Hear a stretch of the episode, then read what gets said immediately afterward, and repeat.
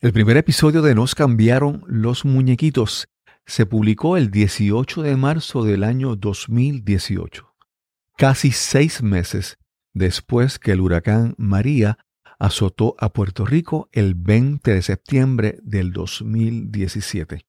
Este podcast surge de la necesidad, tanto individual como colectiva, de enfrentar la adversidad levantarnos y reinventarnos luego de ese evento catastrófico. Hoy, en enero del 2020, nuestro país enfrenta un gran nuevo reto y nos corresponde a todos prepararnos, levantarnos y reinventarnos. Comencemos.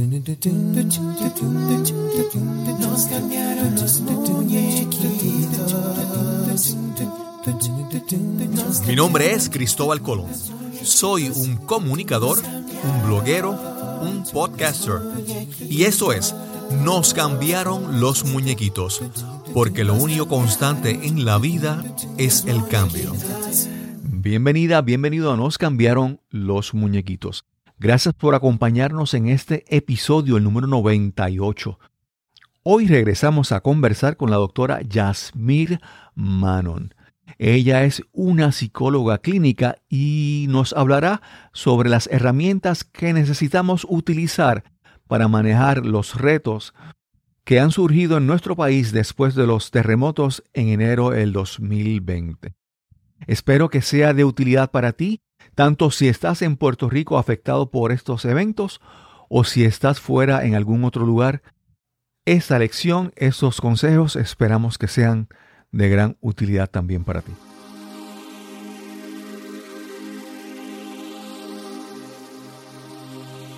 Hoy regresamos a conversar con una, amiga que cuando salió su episodio fue muy bien recibido, fue excelente. Y con las cosas que han pasado recientemente en Puerto Rico, como diría, yo no he tocado, no he hablado de esas cosas en el, en el podcast, porque tal vez como que uno dice, debo hablar de eso, ¿no? Pero yo entiendo que en este momento yo creo que sí. Y para eso regresamos con la doctora Yasmir Manon. ¿Cómo estás, Yasmir? Cristóbal, muy bien, muy bien. Qué bien. Estar aquí nuevamente. Qué bien. Yasmir, en un repaso de, de tu especialidad, de tu preparación. Pues mi, preparación académica es psicología clínica. Eh, soy coach profesional también. Llevo sobre 12 años de práctica en la profesión. También brindo clases en la universidad. Y una apasionada de los temas de conducta humana. Sí.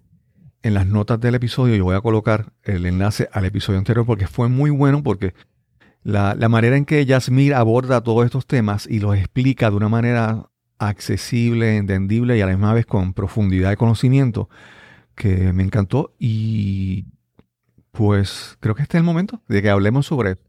Para, para quien nos escuche y no sepa lo que está pasando, eh, este episodio lo estamos grabando hoy el día 16 de enero. Durante los últimos días, finales de diciembre de 2019, en la zona suroeste de Puerto Rico empezaron a sentirse movimientos tectónicos, temblores, y el día 6 de enero hubo uno fuerte en, esa zona. Pero el mayor que se sintió, el más impactante, ya en los primeros habían algunos daños en algunas casas, pero el 7 de enero a las 4 y 24 de la madrugada, todo Puerto Rico sintió este, el temblor más fuerte y fue el que más afectó. Y este terremoto, en una zona en, Puerto Rico tenemos la costumbre de, hemos siempre hablado de temblores, porque son movimientos que sentimos, pero nunca ha habido daños. Pero ahora todo el mundo está incorporando en su vocabulario diario la palabra terremotos, porque es realmente lo que pasó. Hubo daños extensos en muchas casas, muchas infraestructuras, edificios públicos, edificios antiguos, históricos fueron dañados, eh, destruidos. Y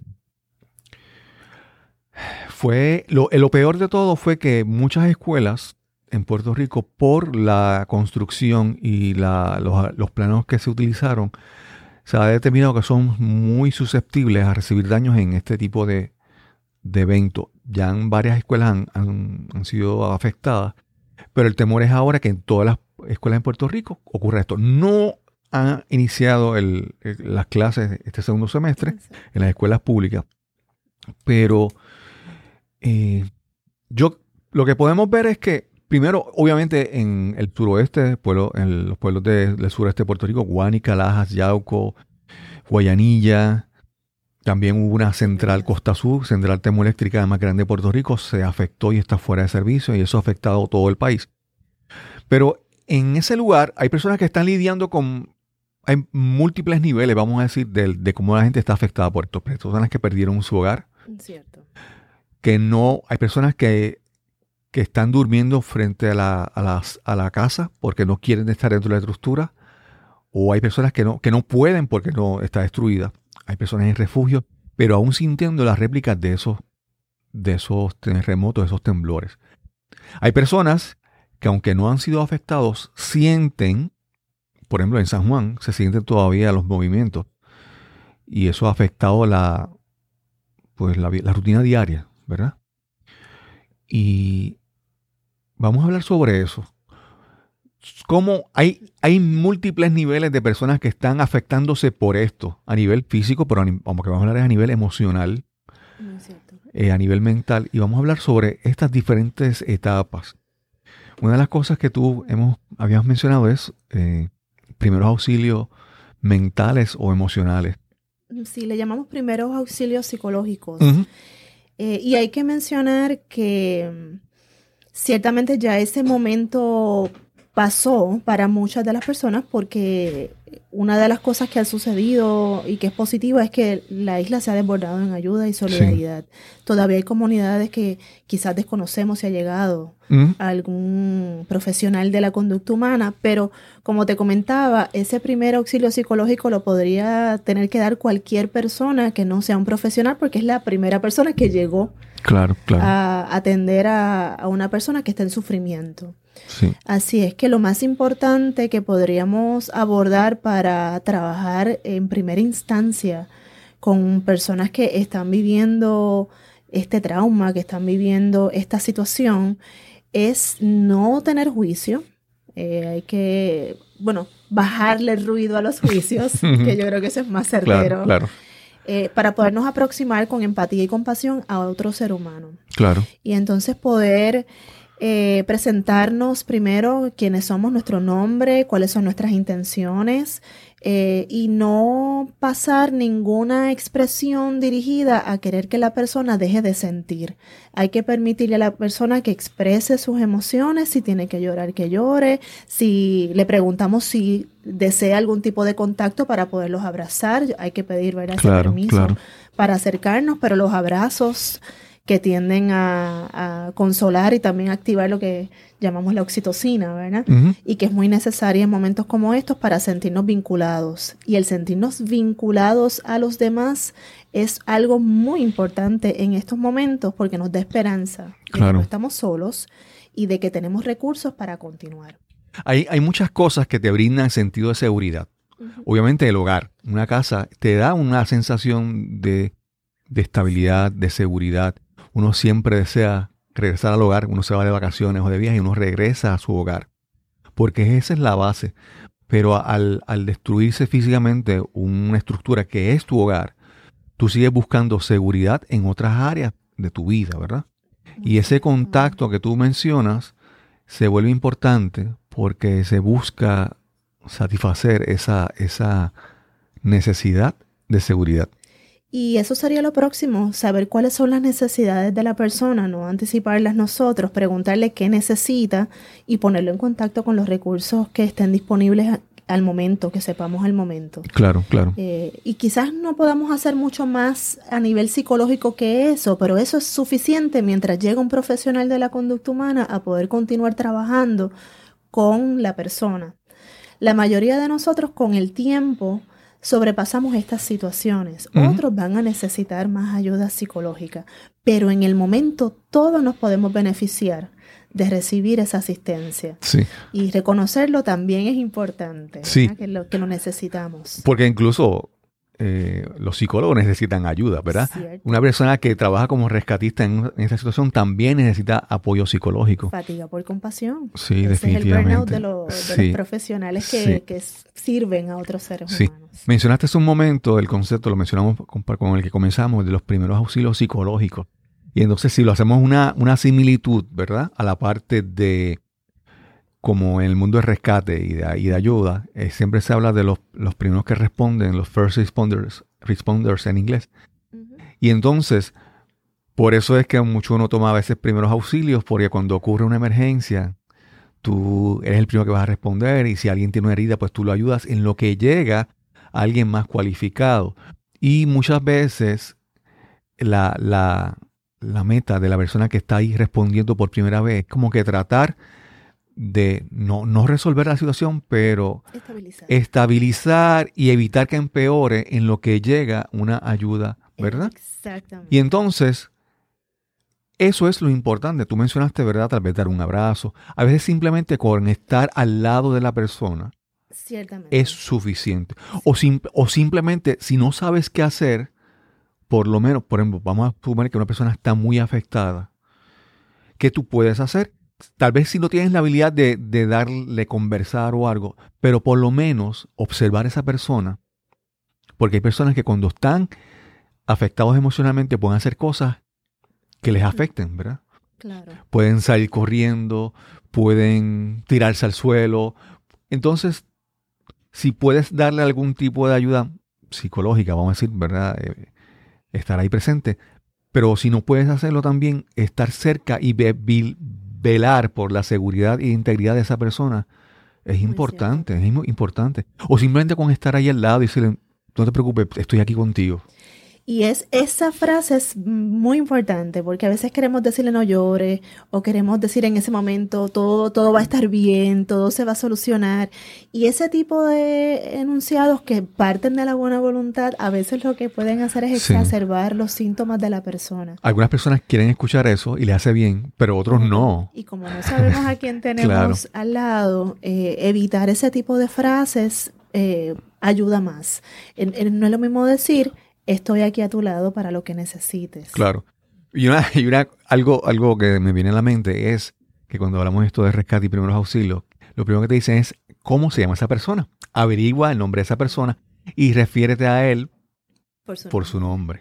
No le diga, eh, mira, primo, eh, no, háblale, busca su nombre y menciona. ¿Por qué? Porque dice en un libro que leí hace mucho tiempo, Dale Carnegie, que el sonido más dulce para una persona en ese idioma es su nombre. Y, y, si tú dices que, por ejemplo, se llama Ana, es una mujer, y dice, Ana, estoy aquí contigo. No te preocupes, voy a quedarme aquí contigo. No me voy a ir hasta que llegue alguien, vamos a estar aquí te voy a acompañar el tiempo que tú lo necesites. Sí. Eso es muy importante. Sí. Y, ciertamente es una, eh, no hay muchas diferencias entre lo que estás comentando de, de una índole y de otra índole. Lo que hace la diferencia es que quizás no estoy curando una herida, ¿verdad? no estoy estabilizándolo a nivel orgánico, sino estabilizándolo a nivel emocional. Claro. Hay algo también haciendo la, la la comparación que mencionamos con el mundo del rescate real y el mundo de los primeros auxilios psicológicos.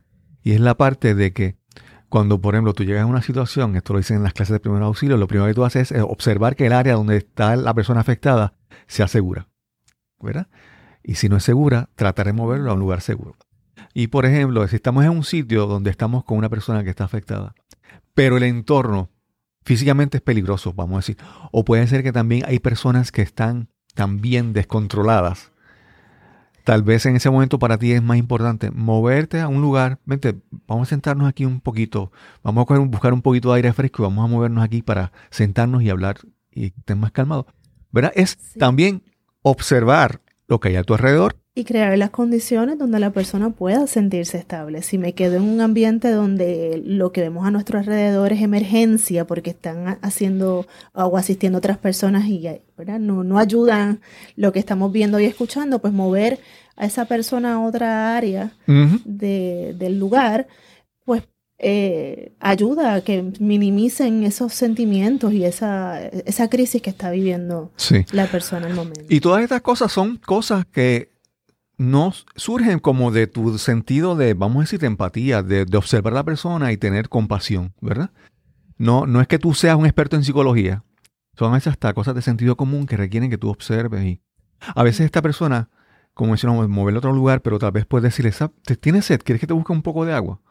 Es algo sencillo, te moviste, buscaste una botella de agua y son cosas sencillas que le van a dar a esa persona más sentido de seguridad muy importante también sería no profundizar en ese momento en, en, áreas de las cuales no tenemos experiencia o expertise, ¿verdad? Por eso es que hablamos de hacer este, estos pasos sencillos, pero a la misma vez estar alerta a quiénes son los profesionales que están allí que pueden continuar entonces eh, esos primeros auxilios psicológicos y luego si necesita algún tipo de, de ayuda más prolongada, que también tenga acceso a esa ayuda. Claro, claro.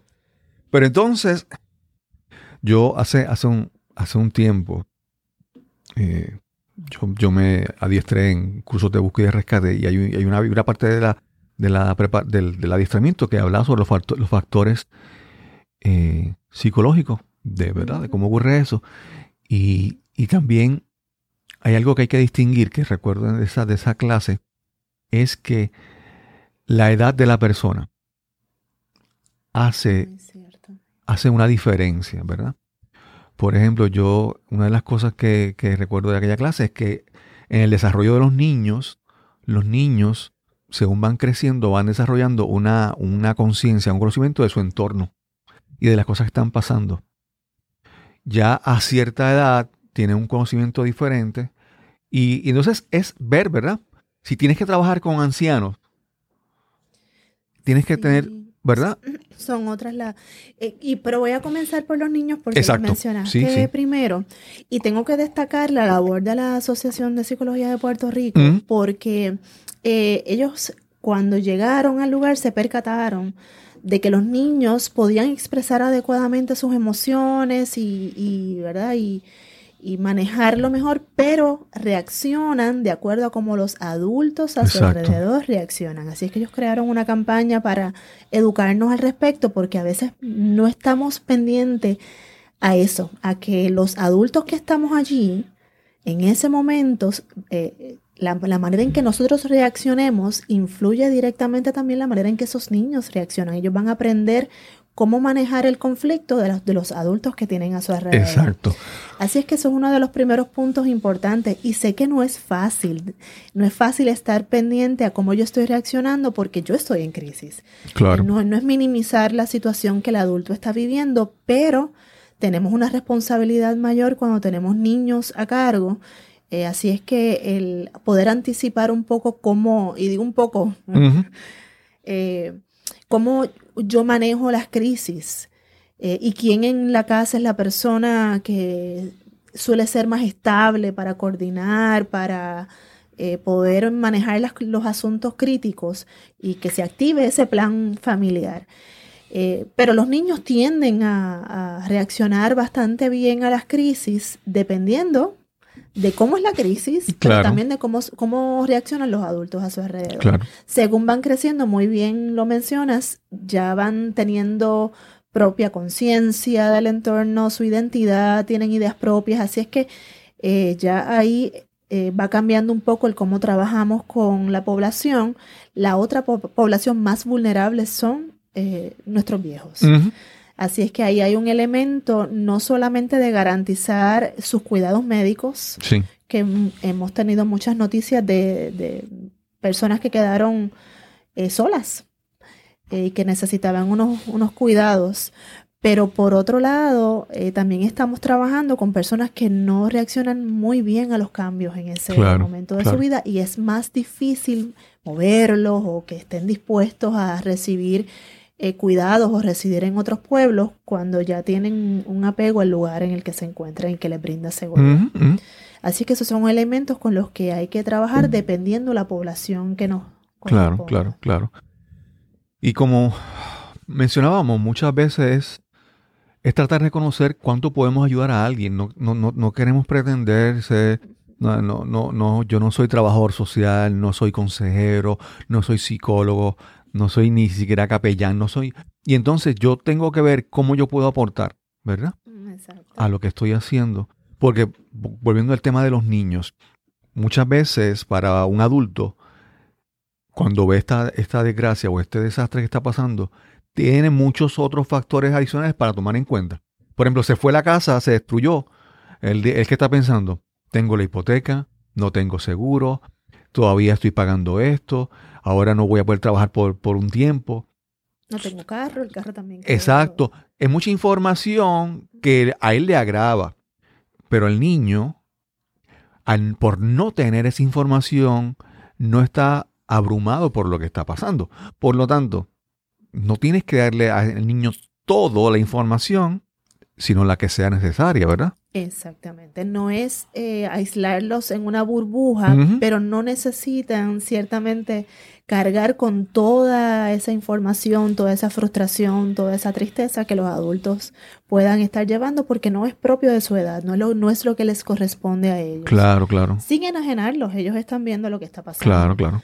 Pero es importante entender. Incluso parte de eso, y nuevamente, ahí tú eres la profesional, y entonces tú dices, ¿cuándo, qué uno le puede decir a un niño? Muchas veces surge mi percepción, y tú me puedes decir si estoy en lo correcto, que cuando el niño está preparado, él va a preguntarlo. Y entonces es más importante buscar contestar las preguntas que él tenga, porque surgen de él, que querer darle información que tal vez él no está preparado para recibirla. Hay que darle información ciertamente contestar sus preguntas eh, y explicarle qué es lo que estamos viviendo y luego cuáles son, cuál es el plan familiar. ¿Qué es lo que sí podemos hacer? ¿A quién vamos a acudir en caso de? Eh, los asuntos de las mochilas, los silbatos. Hay cosas que ellos están viendo y que necesitan entender qué es lo que hay ahí en, en esa mochila, por qué es que tengo un silbato, colgando de mi cuello. Ese tipo de información se la podemos brindar y debemos sentarlos y, dialogar con ellos al respecto. Pero hay otros elementos que son a veces, a veces llegan a ser hasta sensacionalistas, a veces son asuntos que salen en los medios constantemente eh, o en los periódicos que están capitalizando a veces en el dolor humano y es ¿verdad? la forma en que lo trabajan. Ese tipo de información que sale repetitivamente, constante, esa es la que debemos salvaguardar a nuestros niños claro, claro. de exponerlos a y dejarles saber que estamos en la mejor disposición de contestar sus preguntas. Hay que dejarles saber eso, que no se sientan cohibidos a preguntar. Claro, claro. Porque así sabemos también que, cuáles son sus preocupaciones. Eh, otra manera muy buena de saber qué está pasando con ellos es ponerlos a dibujar. Ahí salen las emociones y sus preocupaciones. Y luego nos sentamos a dialogar sobre lo que han pintado, sobre lo que han dibujado. Claro, claro. Y es una manera también de comenzar a educarlos y a tranquilizarlos dentro de lo que es posible y de lo que es real. Qué bien. Algo, algo que menciona es que tú tienes que ser, esto, esto le pasa también a los adultos, uno tiene que ser responsable con lo que uno recibe. Por lo que, porque lo que entra lo permite es lo que sale. yo tengo una, un, acrónimo que es, eh, yo digo baba. basura, basura adentro, basura afuera. O sea, lo, si lo que tú entra a ti es basura, vas a ir basura afuera. Por lo tanto, en este momento hay que, hay que ser selectivo con las cosas que recibimos. Si vamos a estar todo el tiempo escuchando noticias y nos va a sobrecargar, ¿verdad? Sí, hay tal cosa como contagio emocional. Mm, exacto. Entonces, eh, también hay que entender, y esto va mucho para las personas que estamos en el norte de la isla, eh, que aunque no hayamos vivido exactamente lo que están viviendo los del sur, el estar expuestos a puede producir los mismos síntomas de lo que llamamos luego estrés postraumático. Claro, claro. Porque hemos tenido una exposición vicaria. Eh, y está documentado ya eh, desde las Torres Gemelas, desde ese evento que, que, sucedió en Nueva York, cómo hay personas que quedaron con secuelas de PTSD por la exposición mediática. No lo vivieron, lo vieron.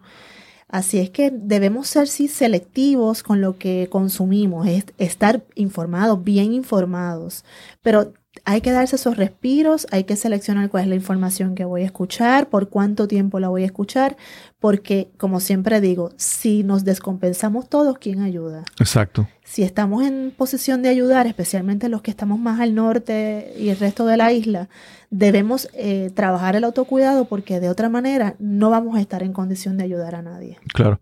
No, y cuando, cuando hablamos en, los, de los medios de comunicación, tienes que entender que muchas veces tú recibes a través de las noticias, los noticieros, ¿verdad?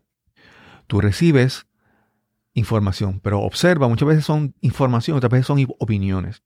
Y tú necesitas escuchar la información, necesitas escuchar cuándo fue el último movimiento que se sintió, cuál fue la intensidad, la magnitud, qué medidas hay que tomar. ¿Qué carreteras están cerradas? Claro, pero cuando empiezan en la parte de que empiezan a dar opiniones, entonces tú no necesitas una, opinión, tú necesitas la información, los datos, ¿verdad? Eh, hay algo que habíamos comenzado antes de, hablar aquí, y es que mencionaste lo de las Torres Gemelas, las personas que no estuvieron allí, pero fueron afectados de igual manera. Y es que siempre, ¿cómo te lo puedo explicar para que tú me, me lo contestes? Es que siempre, uno siempre está mirando desde el punto de vista donde yo estoy, uno mira hacia el frente o hacia arriba. Por ejemplo, yo subí una, una montaña y estoy a mitad de la montaña, yo miro para arriba y veo todo lo que me falta, pero no miro todo lo que yo, ¿verdad? Entonces, ese, ese marco de referencia donde estamos, hay, hay, hay personas que, que, no tienen nada, por darte un ejemplo. Hay personas que están, que son muy pobres y, y viven felices con una paz mental, pero hay personas que tienen dinero y tienen propiedades y todo y se suicidan. lo que te quiero decir es, el entorno donde tú estás es como que el punto de referencia y como tú siempre estás mirando hacia el frente o mirando al exterior, tú eres susceptible a estos, que a lo que mencionabas, por ejemplo, el, el estrés postraumático que se detectó en las Torres Gemelas, aun cuando las personas no fueron afectadas. Porque siempre uno, yo donde tú estás, tú te lo defines por dónde tú estás, por las expectativas que tú has tenido, por lo que has vivido. La, Exacto, y a ver si nos puedes hablar sobre eso. Bueno, eh, y quizás empiece un poco más técnica. Sí, no, claro. En este momento, porque hay que también hablar de que hay respuestas que son naturales en el ser humano y distinguir entre miedo y ansiedad. Eh, nosotros tenemos un sistema autónomo en el cuerpo para, para, trabajar con los estresores externos, ¿verdad? El sistema simpático y, luego el sistema parasimpático que le da shutdown. Ese sistema es el de pelear o huir o frizarte, digo, hacerse el muerto, eh, para sobrevivir. Así es que cuando uno ve que eh, a través de los medios, como nos pasó cuando lo de las Torres Gemelas, vemos una amenaza se despierta en nosotros ese sistema que está dirigido a protegernos. Exacto. Sabemos que si se prolonga demasiado se convierte en un estrés crónico y ese estrés crónico es dañino para la salud del ser humano. Por eso es que se supone que de shutdown, que el parasimpático se active. Así es que esa señal de alarma inicial no es que esté equivocada, no es que debamos estar tranquilos y aquí no, no ha pasado nada y eh, está pasando algo. Y esa es la información que estamos recibiendo a diferentes niveles. Que es necesaria para que tú puedas responder. Pero luego de yo estar sintiendo eso, lo, ideal sería que yo pueda identificar cuán real es esa amenaza para mí en este momento. Y ya eso es un proceso que es a nivel cognitivo.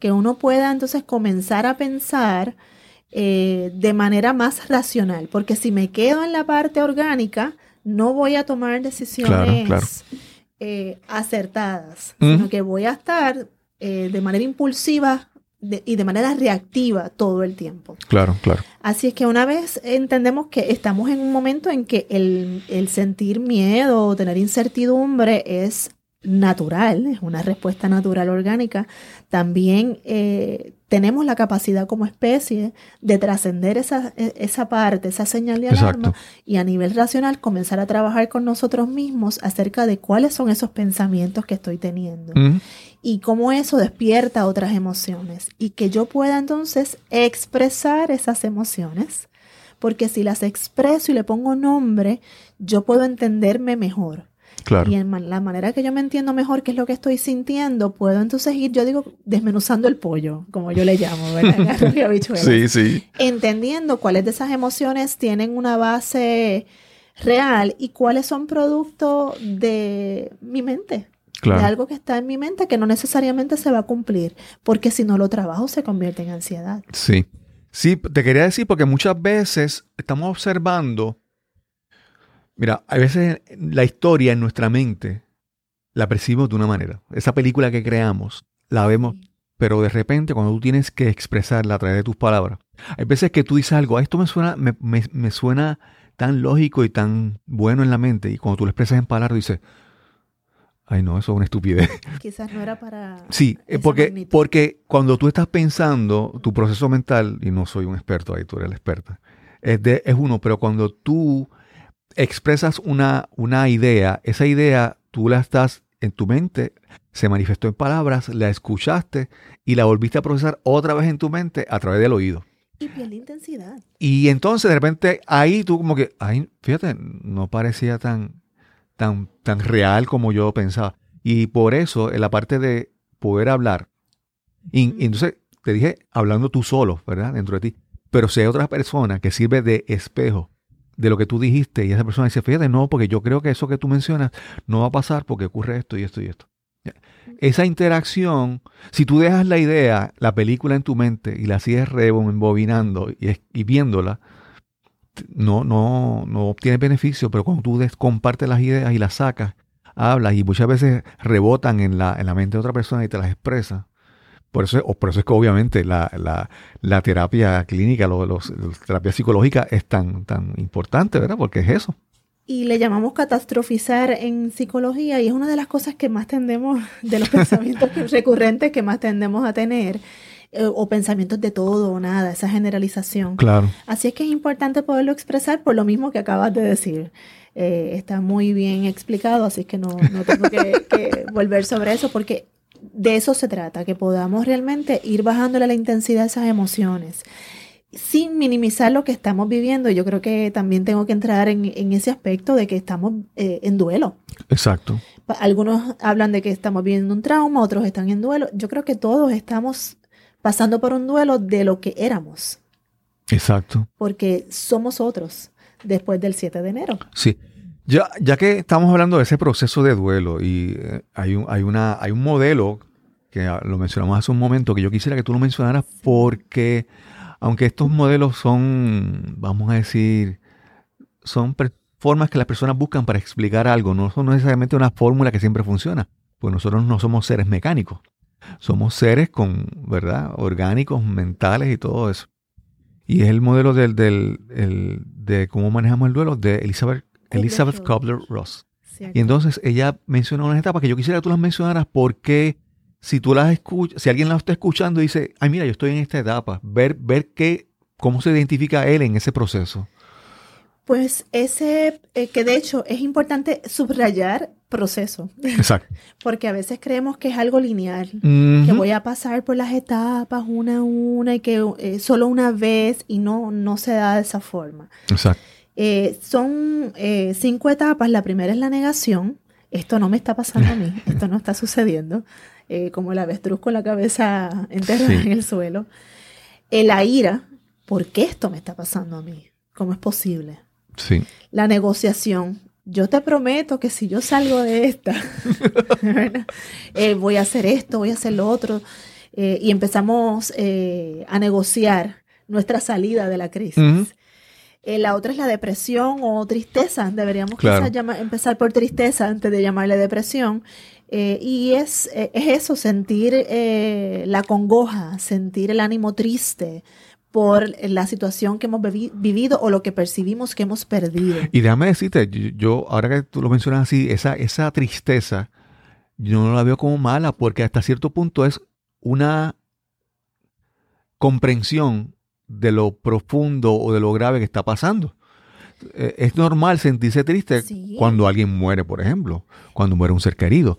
Y todas, el, como siempre digo, todas las emociones son importantes, nos dan una información, nos permiten descargar lo que llevamos dentro.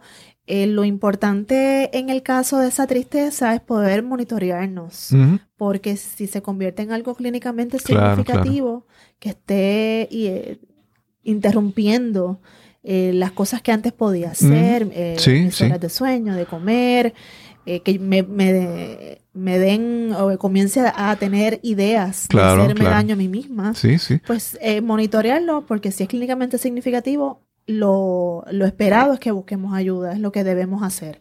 Pero la tristeza es una emoción que todos la sentimos y en un momento de duelo saber que estamos tristes eh, nos ayuda, eh, como dices, a entender la magnitud de lo que estamos viviendo, pero a la misma vez es necesario no dejar encerrado eh, esa emoción o esos pensamientos porque se convierten luego, eh, eh, es como esa gaveta que empezamos a llenar y a llenar y a llenar y un día se desbordó, pero se desbordó por otra cosa, ¿no? Por Sí. si nosotros no vamos trabajando en el camino, las cosas por las cuales sufrimos, las cuales por las cuales nos sentimos enojados, las vamos acumulando. Y entonces se convierte en una crisis mayor eventualmente. Yo quiero compartir esta idea que tengo y tú obviamente yo tiro las ideas y tú me, las validas o me las refutas según tú entiendas, pero sí. Yo, yo a veces pienso que aparte del problema con estar tristes, es que hay, tan, hay tantos mensajes que dicen, no, no estés triste, hay que estar alegre. Entonces, muchas veces las personas están tristes, pero sienten que no tienen que estar tristes. Entonces, eso para mí yo creo que hace como que prolongar ese estado, porque estoy triste, yo no debería estar triste. Entonces, cuando yo pienso que lo importante es que aceptes o, vivas la tristeza. Porque la tristeza te hace ver las cosas de otra manera.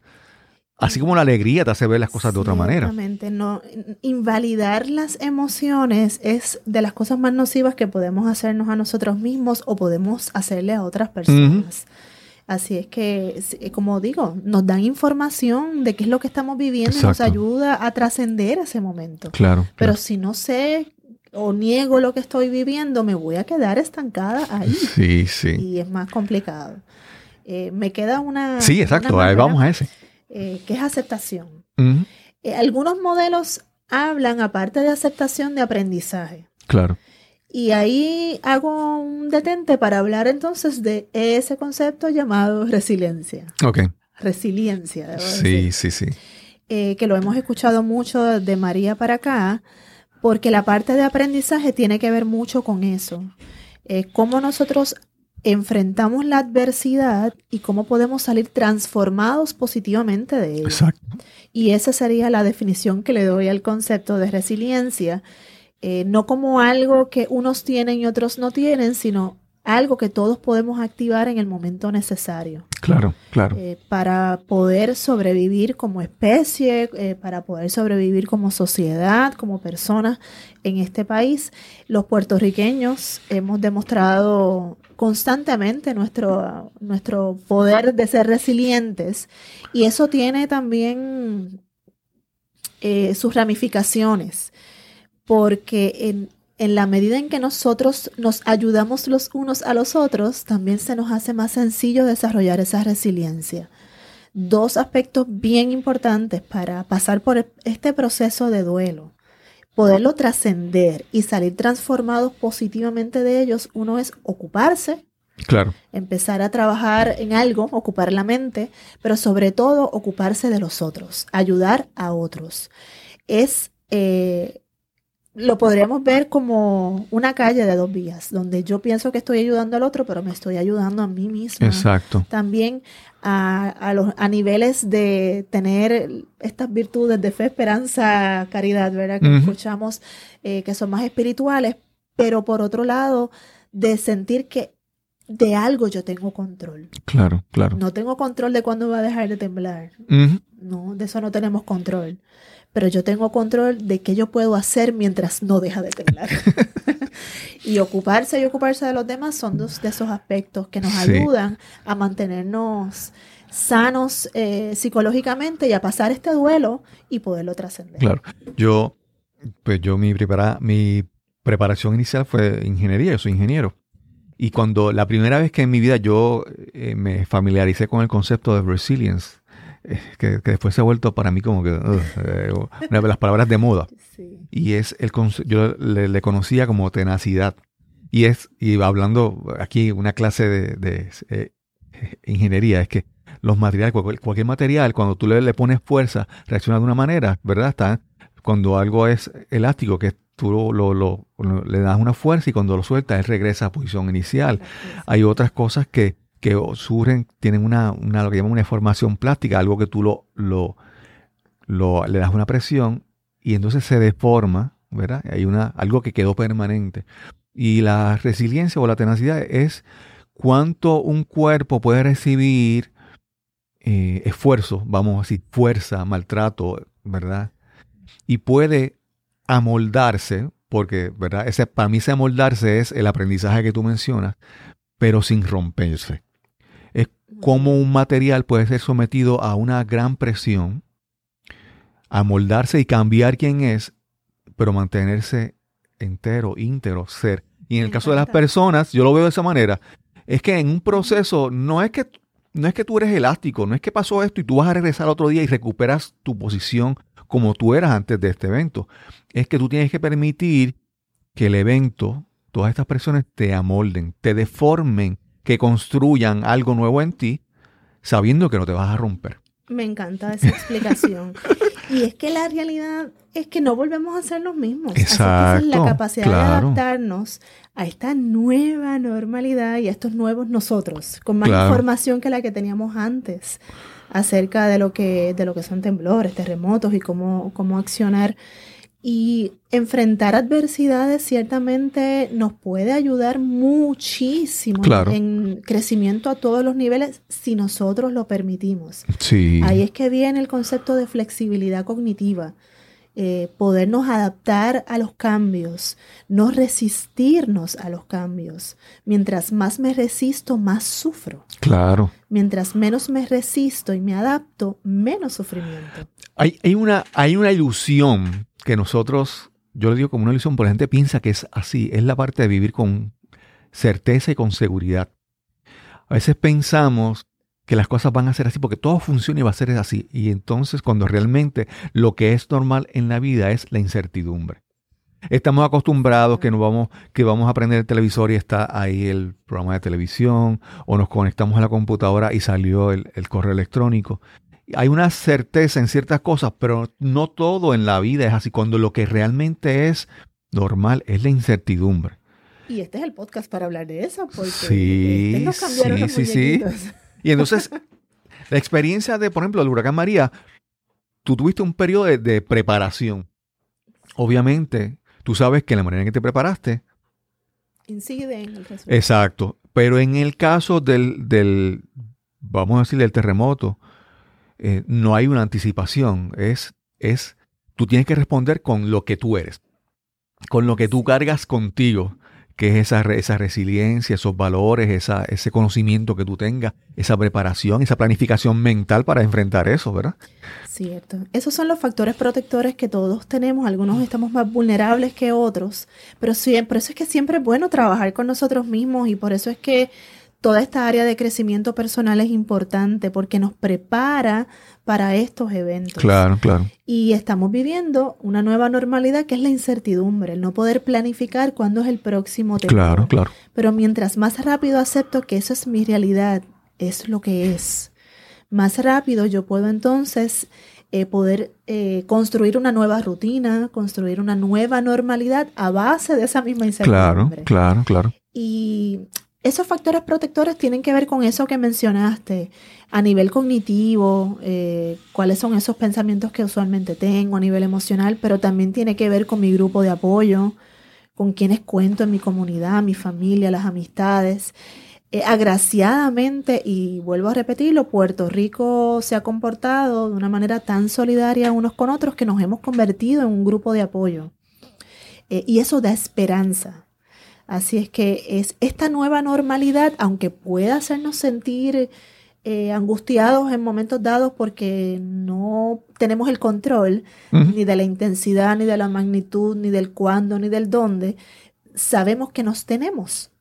Así es que mientras más preparada esté yo en términos de lo que sí tengo control, la mochila, eh, lo que hemos mencionado anteriormente, y también de cómo responder cuando tengo niños, eh, yo creo que ya llegamos a los lugares y estamos mirando. Sí. Eh, y, eso no está mal. Lo que es bueno, claro.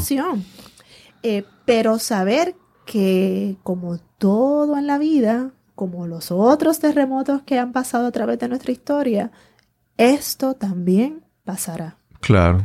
Y que nosotros tenemos una oportunidad de salir transformados con nuevo conocimiento, no solamente a nivel geológico, que yo creo que ahora todos tenemos mayor conocimiento en esa área, pero sobre nosotros mismos y nuestras capacidades emocionales y cognitivas y, de pueblo, eh, porque es lo que nos hace crecer. Claro, claro. Hay algo que, que cuando hablamos eso de la incertidumbre, ¿verdad? También hay otra, otra, otro aspecto quisiera que hablara, es la parte de que no, nos apegamos a ciertas cosas, ¿verdad? Y de repente ese apego, cuando esa cosa que, que, a lo que le dedicamos el apego no está, sentimos, ¿verdad?, sufrimiento. Y entonces esos apegos, que siempre hay algo a lo que nos apegamos, Alguien puede apegarse a tener su casita humilde en su casa y hay alguien que puede estar apegado a tener un yate que cuesta dos, millones de dólares, ¿verdad? Pero el proceso interno y el sufrimiento es, ¿verdad? es similar. Y eh, hablábamos antes de, comenzar la grabación que eh, todos tenemos derecho a sentirnos como nos sentimos y todos tenemos eh, el derecho de pasar nuestro duelo y cada cual tiene sus propios tiempos y eso es muy cierto. Pero también es cierto que si nos quedamos ahí, nos quedamos apegados a ese sufrimiento. Y esos apegos eh, también están a diferentes niveles. El apego puede ser a mi casita que, construí con tanto sacrificio, ese carro que quedó aplastado, cómo me muevo, el, no querer moverme eh, a una nueva realidad en ese sentido. Pero a veces también es no querer aceptar que estamos viviendo esta incertidumbre, entonces no querer salir de ese proceso de duelo porque me quedo estancada en el coraje de que estemos viviendo esta situación o en la depresión. Así es que los apegos no nos permiten encontrar vías nuevas, no nos permiten encontrar nuevas alternativas de cómo vivir hasta que no lleguemos a esa última parte de, duelo de aceptación de que es lo que es y que no me debo apegar a eso que ya no es porque no tengo manera de recuperarlo. Lo que me queda es poner toda mi energía hacia lo que puede ser. Claro. Y de eso tengo control. Así es que sufrimos en el apego porque perdemos control o porque perdemos cosas, perdemos gente, perdemos el estilo de vida que teníamos, eh, la vida como la vivíamos. Y está bien, tenemos derecho a tener ese duelo, pero trascenderlo y poner todas nuestras energías a lo que sí podemos lograr de aquí en adelante nos ahorra una cantidad de sufrimiento. Claro. Y yo, yo pienso que el apego, eh, lo hemos mencionado, pero lo quiero tocar desde, desde esta perspectiva, el apego tiene varias consecuencias. Por ejemplo, un apego físico. Si, si tú estás en tu casa y no te quieres ir de tu casa, estás, por el apego que sientes a eso, estás físicamente expuesto a un riesgo, a un peligro. ¿Verdad? Ahí, el apego te puede causar consecuencias físicas porque estás expuesto a algo, pero también ah, si te fuiste del lugar, pero todavía estás pensando en eso, hay un factor mental, emocional, espiritual. Que es igual de Que los apegos son... Exacto, ¿verdad? Pero reconocer que los apegos a todos esos niveles pueden tener consecuencias que, no, que son negativas para ti desde un punto de vista bien objetivo, mirándolo desde lejos, todos los apegos nos traen sufrimiento. Eh, si lo miramos más de cerca, pues podemos ser más eh, compasivos con nosotros mismos. Todos tenemos apego a algo. Sí. Eh, y por eso es que es importante que aunque podemos dar estas explicaciones, nada sustituye la empatía y la, la compasión que sintamos por los demás porque yo nunca voy a saber lo que se siente ser el otro. Eh, y a veces pasamos también juicio, queremos que la gente salga de estos procesos rápido, pero cada cual está caminando en sus zapatos. Sí es importante traer la información de que, mira, te puedes ahorrar sufrimiento si estás dispuesto a recibir la ayuda que necesitas para poder eh, salir de esas rumiaciones que no te dejan dormir de noche, a poder buscar alternativas que te den otra vida. No va a ser la misma vida, pero otra vida que puede ser igual eh, de buena, de tener calidad de vida y de ir construyendo una nueva realidad. Sí. Esto es un proceso, por lo tanto, vamos y venimos, oscilamos por todas estas eh, áreas de, del duelo, eh, pero es importante, por eso es que estamos los profesionales de la conducta eh, asistiendo en todo lo que podemos, porque traer también esta información es importante. Si nos quedamos solamente en la parte de dolernos, no sanamos. En estos días yo estoy leyendo un libro de una, de una persona que entrevisté aquí hace algunos episodios, la doctora Gladys Ato. El libro se llama The Good Goodbye. Y es cómo manejamos el cambio. Ella dice que todo cambio es un, es un duelo y lo enfrentamos igual. Y una de las, de, las, de las cosas que ella promueve o propone es que trates de tratar de llegar directamente a la aceptación, ¿verdad? De la manera, tratar de ahorrarnos todo ese tiempo y buscar la aceptación inicialmente y hay varias cosas que menciona ella, la compasión, pero algo muy importante, que yo lo quiero mencionar, pero, pero no, no quiero que suene a como que eso es lo que tienes que hacer. Y es la parte de la, de la gratitud, ¿verdad? Sí. Es buscar aún cuando tengo razones por las que sentirme mal. Hay cosas por las que puedo sentirme enojado y molesto, pero buscar las cosas que puedo agradecer. Suena, ¿verdad? alguien puede decir, pero tú estás en una condición fácil. Bueno, yo creo que es, es, debemos tratar de buscar eso en nuestra vida independientemente de donde esté. Tratar de sentirnos agradecidos por lo que tenemos, ¿verdad? Que ciertamente nos pone en contacto con aquello que sí está funcionando y que sí está bien y que es importante porque nuevamente la sensación de no tener control eh, nos causa mayor desespero. Claro, claro la gratitud tiene ese elemento de contar esas bendiciones, de poder eh, poner en perspectiva y ponerlo en primera plana eh, a nuestros ojos, de las cosas que tenemos que realmente eh, están ahí y a veces las damos por sentado. Y cosas que quizás no analizamos, desde la hora en que fue el temblor, que fue una hora en que no había niños en las escuelas, uno puede empezar a a contar bendiciones y hablar de gratitud de las cosas que pasaron como pasaron y que fueron para beneficio nuestro o de las cosas que estamos viviendo pero que son también eh, no son las que queríamos pero son las que tenemos. Estoy en un refugio pero mis hijos están comiendo. Eh, hemos tenido asistencia médica hemos visto que las ayudas van llegando. Empezar a vivir en gratitud y estoy hablando de las personas del sur, pero igual las del norte, la isla entera. Y no solamente en momentos de crisis, realmente el, hablar de gratitud se ha vuelto una constante eh, dentro de todo lo que es neurociencia, psicología, porque trae bienestar al ser humano, calidad eh, emocional. A nivel emocional nos sentimos mucho más estables cuando nosotros podemos estar en contacto, y me repito nuevamente, con aquello que sí está funcionando bien.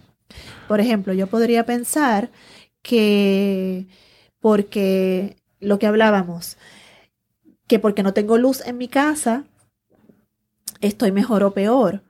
Eh, y esto es debatible. Habrá quien diga, ah, pero yo trabajo por servicios profesionales y yo necesitaba la luz y yo no estoy cobrando.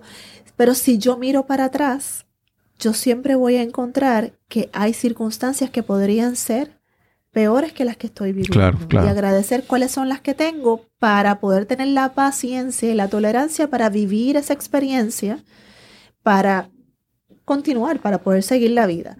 Así es que en ese sentido es verlo como, como si, viéramos una película, es con, verlo con perspectiva. Sí, sí. Eh, y poder ver eh, the big picture. Eso, eso hay muchas prácticas que hablan sobre eso. El, llamado mindfulness, ¿verdad? La meditación es tratar de, de, que tú estás metido en una película y tú eres como que el protagonista y tratar de salirte de ese escenario y ser el testigo de lo que está pasando. Como tú mencionabas, el big picture, ¿verdad? Este, el, el macro, el, la visión más grande de lo que está, de lo que está pasando. Nos ayuda a bajar la intensidad de esas emociones porque el drama baja dramáticamente sus rayitas. y, nos ayuda. Y eso es lo que buscamos, no desbordarnos. Es sentir, hay que sentir. Sí. Pero no desbordarnos. Sí.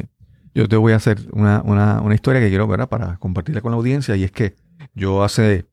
Eh, yo me adiestré en búsqueda y rescate. Y, me, hice instructor de, de búsqueda y rescate en cierta área específica. Y recuerdo cuando yo estaba estudiando para eso. Y una de las cosas que yo aprendí era la, regla de los tres. ¿Qué es la regla de los tres? Es cómo eso determina las prioridades, cómo tú vas a responder a algo por la importancia. Eh, te dice la regla de los tres que, por ejemplo, tú puedes sobrevivir hasta tres minutos sin, oxígeno. Más allá de tres, de tres minutos estás en riesgo de morir. ¿verdad?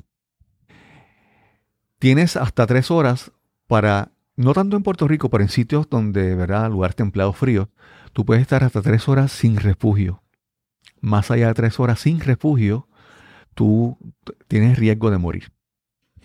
Puedes estar hasta tres días sin tomar agua. Más allá de los tres días, estás en riesgo de morir. Y tres semanas, tú puedes estar hasta tres semanas sin alimento. Más allá de las tres semanas, estás en riesgo de morir. Y eso que te permite ver la, la, prioridad. Primero, obviamente, tener oxígeno para vivir. Después, tratar de protegerme el agua, pero el agua es que es más importante que el alimento. el Sí. El asunto es que yo me sabía eso y al momento de cuando tomo el examen, la pregunta decía que, era lo más importante para tú sobrevivir. Y yo, pues, me fui por siete reglas de los tres. Y fallé, fui incorrecto. Porque lo más importante realmente es la actitud. Ah. Porque si tú no tienes la actitud de verdad apropiada para sobrevivir, desde que empiezas, puedes tener todo el oxígeno, todo el agua, todo el alimento, todo el refugio que tú quieras y no vas a, sobrevivir. Por lo tanto, la actitud es lo más importante. Es, como en este momento estábamos hablando, Suena difícil decirle a alguien, escoge la gratitud, escoge vivir agradeciendo. Y la gente dice, sí, pero es bien fácil para ti decirlo. Bueno, te, corresponde a ti aceptar si quieres a incorporar la gratitud a tu vida, pero es eso, es la, actitud. Si, si tú no tienes la actitud, ya la batalla está perdida desde que comienzas, ¿verdad? Muy bien, es una actitud de sobrevivencia, entonces desde ese punto de vista es muy cierto, el deseo de, querer vivir claro. nos busca, nos ayuda a buscar esos elementos por los cuales queremos vivir. Sí, sí. Y en estos momentos es bien importante, donde quizás hay personas con mucha vulnerabilidad a nivel emocional y psicológica, eh, que ya, tienen diagnósticos preexistentes, quizás. Sí, sí, sí. Eh, pues poder eh, trabajar con ellos estos elementos, pero también entendiendo cuáles son las situaciones particulares de cada ser humano, que no es lo mismo quienes tienen estos factores protectores que quienes tienen quizás unas condiciones preexistentes o están más vulnerables a vivir cierta psicopatología. Pero me recuerda eso que traes, eh, e, este joven de Alaska que vivió eh, sobrevivió eh, más allá de lo esperado porque su, su, lugar, su vivienda tomó fuego, salió en el periódico. No, ese tengo, tengo, que buscarlo. Me lo compartes cuando lo encuentre. Sí, y tengo que pensar que ciertamente fue su actitud de querer vivir claro. lo que le permitió pensar adecuadamente porque eh, eh, escribió SOS en la nieve pensando que nadie iba a llegar a él, estaba muy retirado, llegó un helicóptero y, y lo Claro, claro, claro, claro, claro. Yasmir ¿Tienes algún taller o algo en estos días, algún evento que tengas? Pues antes de, llegar a eso, si me permites, me gustaría poder hablar un poco de algunas herramientas que se han estado compartiendo. Sí, por favor. Eh, para, para poder eh, trabajar con, con los miedos, las ansiedades, ocupar nuestro tiempo. Y me gustaría recordar que la respiración sí. es un elemento bien importante que ayuda tanto. la, regla de los tres está primero, si no respira. Esta respiración 478 que, que Explícanos qué es 478. Eh, es bien sencilla, es importante tener una postura eh, derecha pero relajada a la misma vez. Vamos a respirar como respiran los bebés, que así es como se respira correctamente. Vamos a, inhalar sacando el vientre. Eh, por 4 segundos, retenemos por 7 y exhalamos contrayendo el abdomen en 8 segundos. Hay quienes lo encuentran más sencillo 4, 6, 8, pero Claro. Eh, le llaman la respiración 478 para momentos en que es- esos pensamientos, esas emociones nos quieran ganar, saber que tenemos una herramienta tan sencilla como esa para eh, comenzar a equilibrarnos. También eh, lo que habíamos comentado, hablarlo, escribirlo, pintarlo, buscar ayuda, pero... pero Esa, eso que mencionaste es una herramienta tan importante para los niños porque tiene doble propósito. Sí. Para los niños le da un entretenimiento, pero para a ti te da una herramienta para tú observar qué está pasando en ellos. Así que tiene, para mí, yo me pareció excelente esa herramienta. Y es menos intimidante, a veces hasta para los adultos, el, el, quizás no lo sé cómo, pero lo puedo dibujar o lo puedo Claro, claro. eh, pintar. Así es que es canalizar las emociones para gestionarlas mejor. Eh, también si sentimos que la tristeza, la desesperanza nos está ganando, saber que tenemos la línea paz para poderla Claro. eh, utilizar 24/7 y que hay, hay personas que están llegando para la ayuda psicológica. Eh, y lo que habíamos hablado, esos descansos y esos respiros de los medios, de la información que recibimos y la calidad de esa información para no sobrecargarnos emocionalmente. Y eh, lo último que quiero traer en ese aspecto es que hay que pensar como cuando nos dan las directrices en los aviones. Primero tengo yo que ponerme el oxígeno antes de ayudar a otro. Sí, definitivamente. Así es que estar muy al pendiente de cómo nos estamos sintiendo, cómo estamos pensando, nuestros hábitos y trabajar con nosotros primero para poder ser eficientes con los demás. Si nos ganan nuestras emociones, pues vamos a ser parte del grupo de los necesitados Claro. y hacen falta manos que ayuden. Sí, sí, sí, sí. Así es que en este momento nos encontramos eh, trabajando con diferentes organizaciones para llevar las ayudas necesarias y eso está eh, ocupando bastante de, de nuestro tiempo. Estamos también en la clínica en San Jorge, eh, en el 727-10000, extensión 4350, para trabajar casos eh, clínicos, ¿verdad? Sí. práctica privada. Y cuando tengamos más información, eh, hemos hecho un alto Sí, en este sí. momento de otras actividades para poder estar atendiendo las necesidades que, que están Sí. surgiendo. Yo quiero hacer, exhortar a, a- a ti que me escuchas en este podcast. En el caso de- del episodio anterior de Yasmir, fue un episodio que fue bien respaldado, a la gente le encantó, mucha gente opinó muy bien de él, hubo muchos comentarios y ella regresa a este segundo, a este segundo episodio con temor y duda. Y yo quiero que si tú escuchaste este episodio y lo disfrutaste, si le sacaste una, una gran lección, escríbele un comentario a ella, búscala en las redes y escríbele, porque ella tiene muchas cosas buenas que dar, buen mensaje que llevar, y ella tiene que convencerse de que eso es muy importante. A veces nuestro, ¿verdad? nuestra inseguridad, o a veces somos eh, humildes y modestos y no queremos, ¿verdad? Pero eh, más en este momento, yo, yo por eso te invité, porque yo sé que lo que tú tienes que decir es valioso. Y en estos tiempos ahora, súper necesario. Muy agradecida de la invitación y de las palabras y realmente estamos en la disposición de colaborar, eh, no solamente en el podcast, ¿verdad? Sino con, con llevar información, educar y, y- colaborar el servicio directo, a Claro. con personas, eso, eso es lo mío. Claro.